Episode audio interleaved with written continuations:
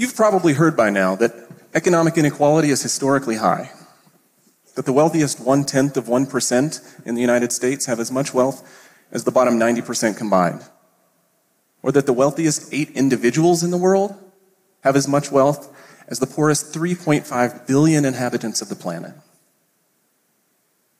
But did you know that economic inequality is associated with shorter lifespans, less happiness, more crime, and more drug abuse?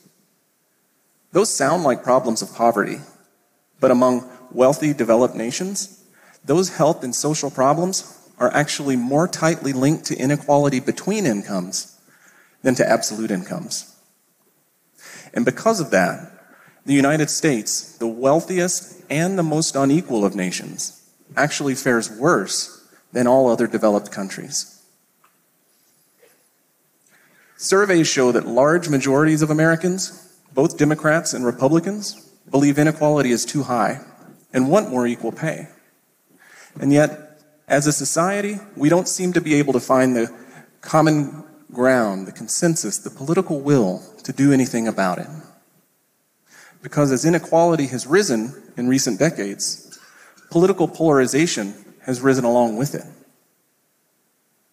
We see those who disagree with us as idiots or as immoral.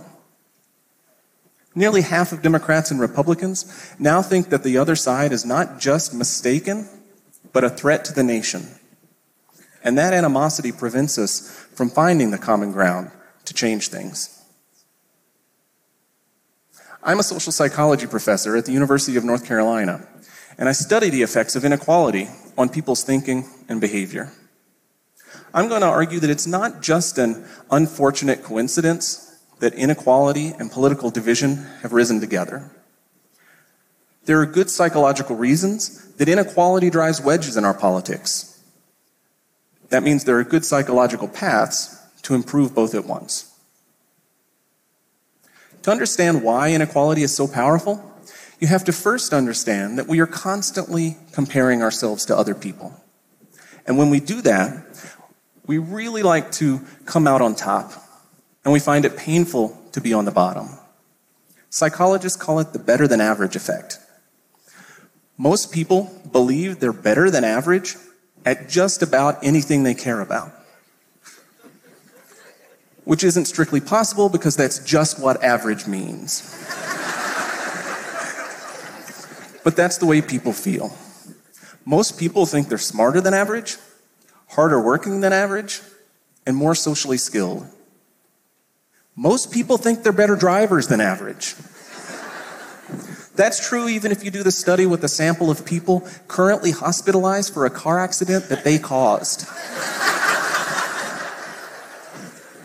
So we really want to see ourselves as better than average, and if we find out otherwise, it's a painful experience that we have to cope with.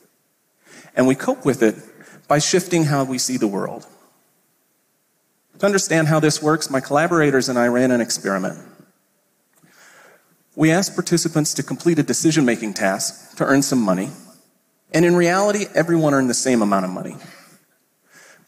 But we randomly divided them into two groups and we told one group that they had done better than average, and we told the other group they had done worse than average. So now we have one group that feels richer and one group that feels poorer, but for no objective reason. And then we ask them some questions. When we asked them, How good are you at making decisions? the better than average group said that they were more competent than the below average group.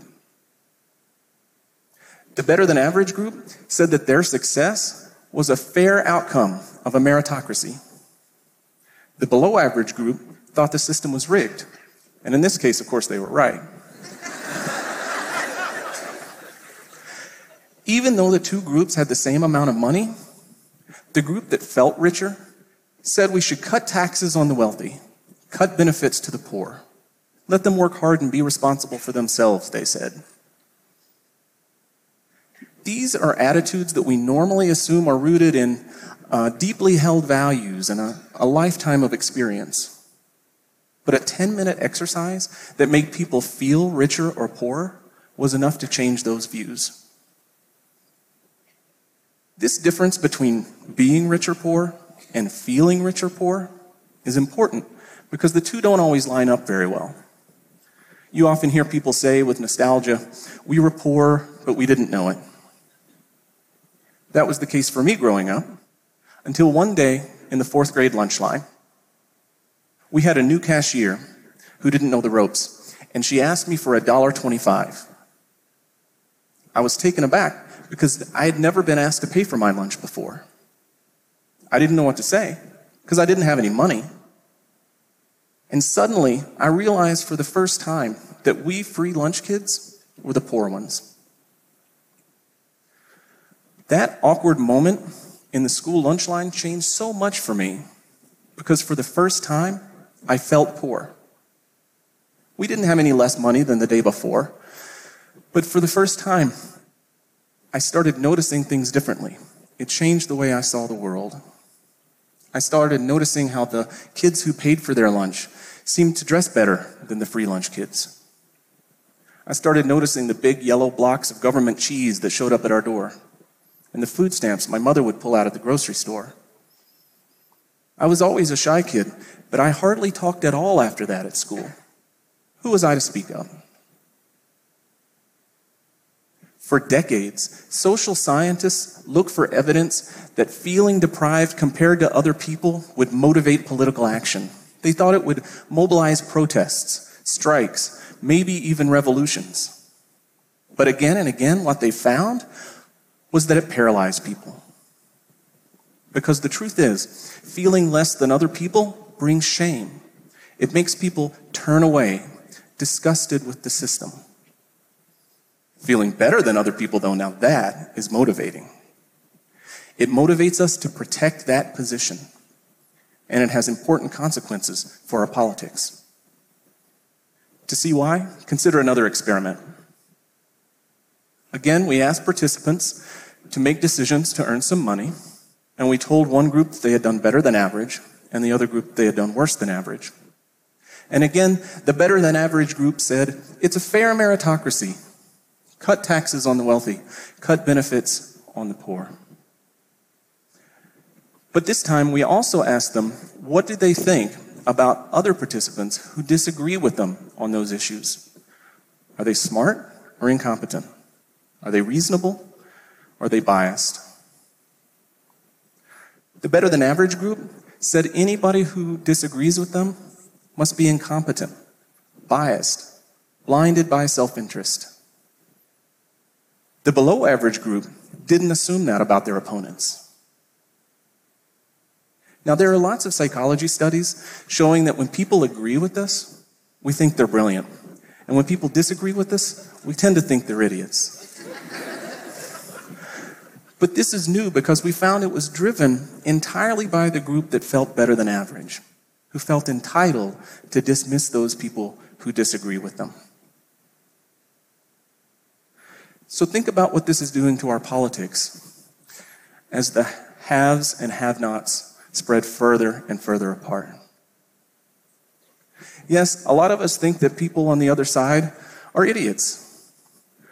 But the people politically engaged enough to be yelling at each other about politics are actually mostly the well off.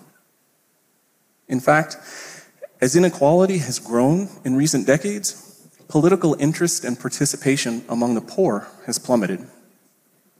Again, we see that people who feel left behind aren't taking to the streets to protest or organize voter registration drives. Often they aren't even voting.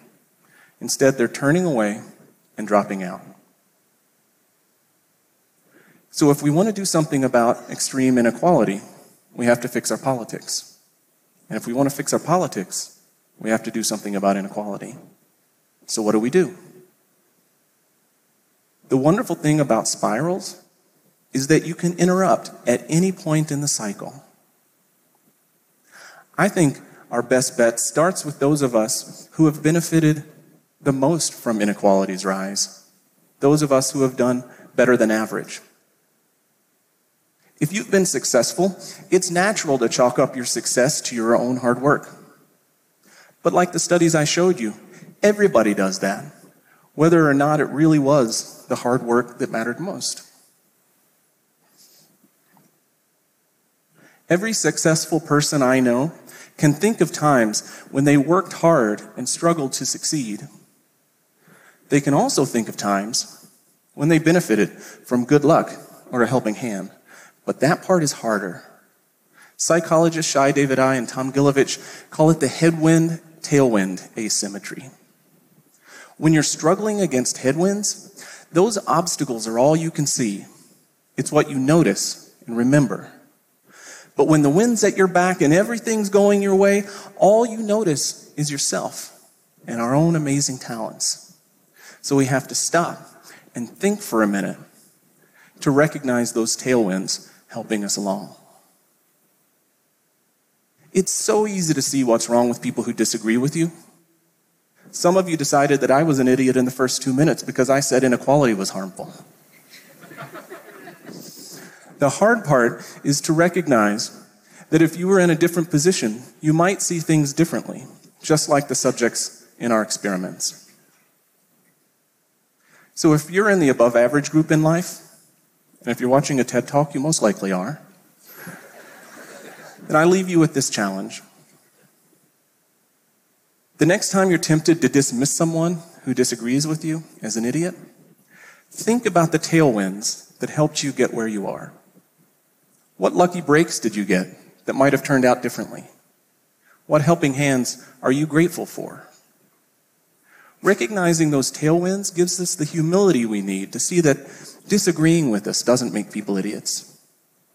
The real hard work is in finding common ground because it's the well off who have the power and the responsibility to change things. Thank you.